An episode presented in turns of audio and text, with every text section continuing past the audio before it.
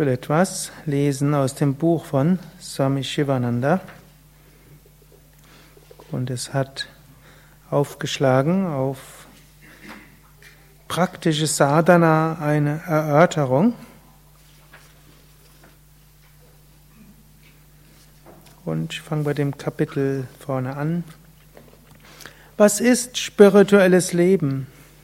Was sind Yoga und Vedanta? Yoga und Vedanta sind Thema des spirituellen Lebens.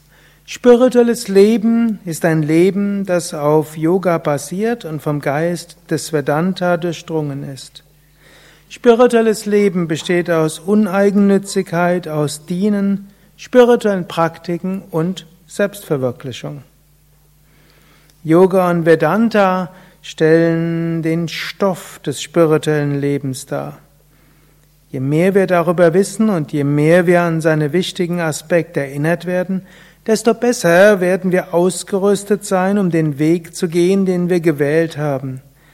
Denn das Wichtigste am spirituellen Leben ist, es so zu leben, nicht so sehr es zu kennen und darüber zu lesen. Aber die Bedeutung, es zu kennen, liegt in der schlichten Tatsache, dass man es kennen muss, wenn man es leben will so dass es möglich ist, es aufgrund umfassenden Wissens effizienter zu leben. Wissen um das spirituelle Leben ist also wichtig, denn wenn wir ein Leben von Yoga, von praktischem Vedanta leben, stoßen wir auf Hindernisse und stehen oftmals vor Situationen, die wir mit Intelligenz und mit Wissen meist meistern müssen, und deshalb werden uns Diskussion über diese Themen und so der Erwerb von mehr Wissen über die Schwierigkeiten, die inneren Feinheiten dieser Dinge sehr gut in die Lage versetzen, effizient mit diesen Situationen umgehen zu können. Das sind jetzt etwas komplexere Sätze, war wahrscheinlich so eine Einleitung, vermutlich, denn dieses Buch ist ja eine Sammlung aus verschiedenen Quellen, vermutlich eine Einladung von einem Sadhana Intensivkurs, vielleicht sogar einem Intensivkurs der Yoga Vedanta Forest Academy in Rishikesh, die Swami Shivananda gehalten hat, wo es also auch darum geht, Wissen zu sammeln. Swami Shivananda war ja vor allen Dingen ein Praktiker. Er sagt, sagte, ein Gramm Praxis ist besser als Tonnen von Theorie.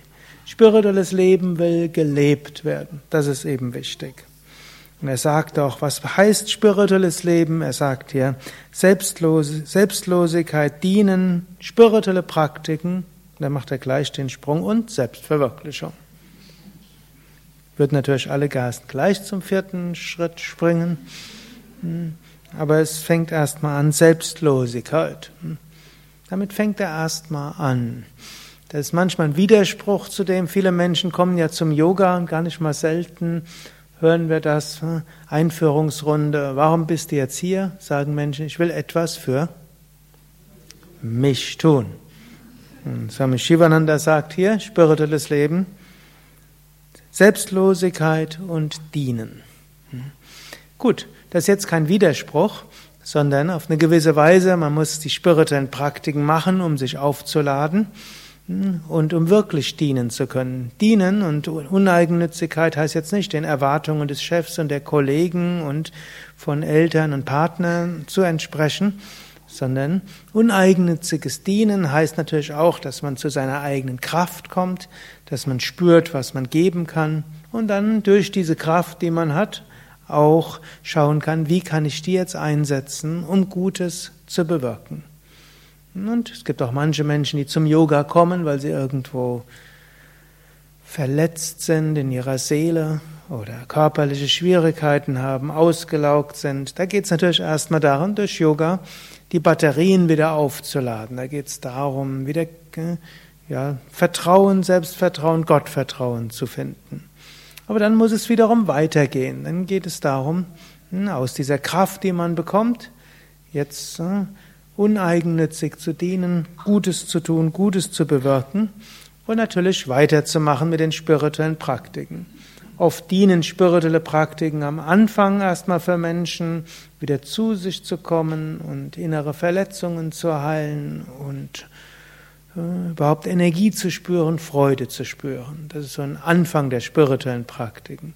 Dann geben sie die Kraft, Gutes zu bewirken, Uneigennütziges zu tun, an seinem Geist zu arbeiten und dann nicht mehr so viel zu gucken, was will ich, was brauche ich, was kann ich noch mehr haben und so weiter, sondern geht es mehr darum, was kann ich geben, wie kann ich Gutes bewirken, wie kann ich die Fähigkeiten, die ich habe, anderen zugutekommen lassen und wie kann ich die Fähigkeiten natürlich weiter entfalten und entwickeln und mehr in meine Mitte und Kraft kommen, um Gutes zu bewirken. Gut.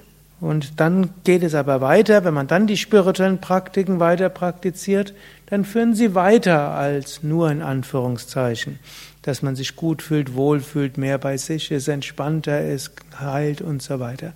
Dann geht es in den spirituellen Praktiken darum, über die Grenzen von Körper und Psyche hinauszuwachsen. Erfahrungen zu machen, ja, ich bin nicht der Körper, ich bin nicht die Psyche, ich bin nicht die Persönlichkeit. Das kann man tatsächlich erfahren. Und je mehr man das erfährt, umso mehr kommen wir zu dem, was, hier, was er hier als Selbstverwirklichung bezeichnet, was das gleiche ist wie Gottverwirklichung, Erleuchtung und so weiter. Und da gibt es nicht nur die eine allumfassende Selbstverwirklichung und Gottverwirklichung, Erleuchtung, sondern es gibt immer wieder Erlebnisse der Transzendenz, immer wieder Erlebnisse der Gegenwart eines Göttlichen, immer wieder Erlebnisse der Verbindung zu einer höheren Wirklichkeit. Und diese Erfahrungen kommen immer wieder. Darum geht es im Yoga und es ist gut, darüber einiges zu hören, einiges zu lernen, einiges zu wissen. Denn man kann sich in allem Möglichen verrennen hm, und alles Mögliche auf eine Weise verstehen, die vielleicht nicht hilfreich ist für die weitere spirituelle Praxis. Und so ist manchmal auch wichtig zu verstehen, ja, Darum, da ich habe aus guten Gründen so angefangen. Aber es geht dann nicht immer auf die gleiche Weise weiter. Es gibt verschiedene Phasen. Und es gibt verschiedene Hindernisse und es gibt verschiedene Erfahrungen, es gibt verschiedene ja, wunderschöne Erfahrungen, die man verstehen muss. Und es gibt auch herausfordernde Erfahrungen, es gibt innere und äußere Widerstände. Hm, und da ist es gut, einiges zu wissen, dann kann man gut weiter praktizieren.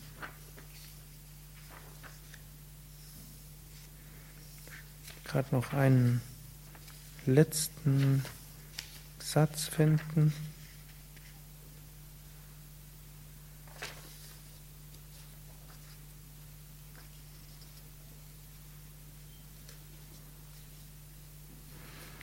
Praktiziere regelmäßig und intensiv. Praktiziere von ganzem Herzen. Praktiziere mit Körper, Geist und Seele. So kommen wunderschöne Ergebnisse verschiedenster Erfahrungen. Du wirst Samadhi, das Überbewusstsein, erlangen. Du wirst Gott wahrnehmen. Du wirst eins mit Gott werden.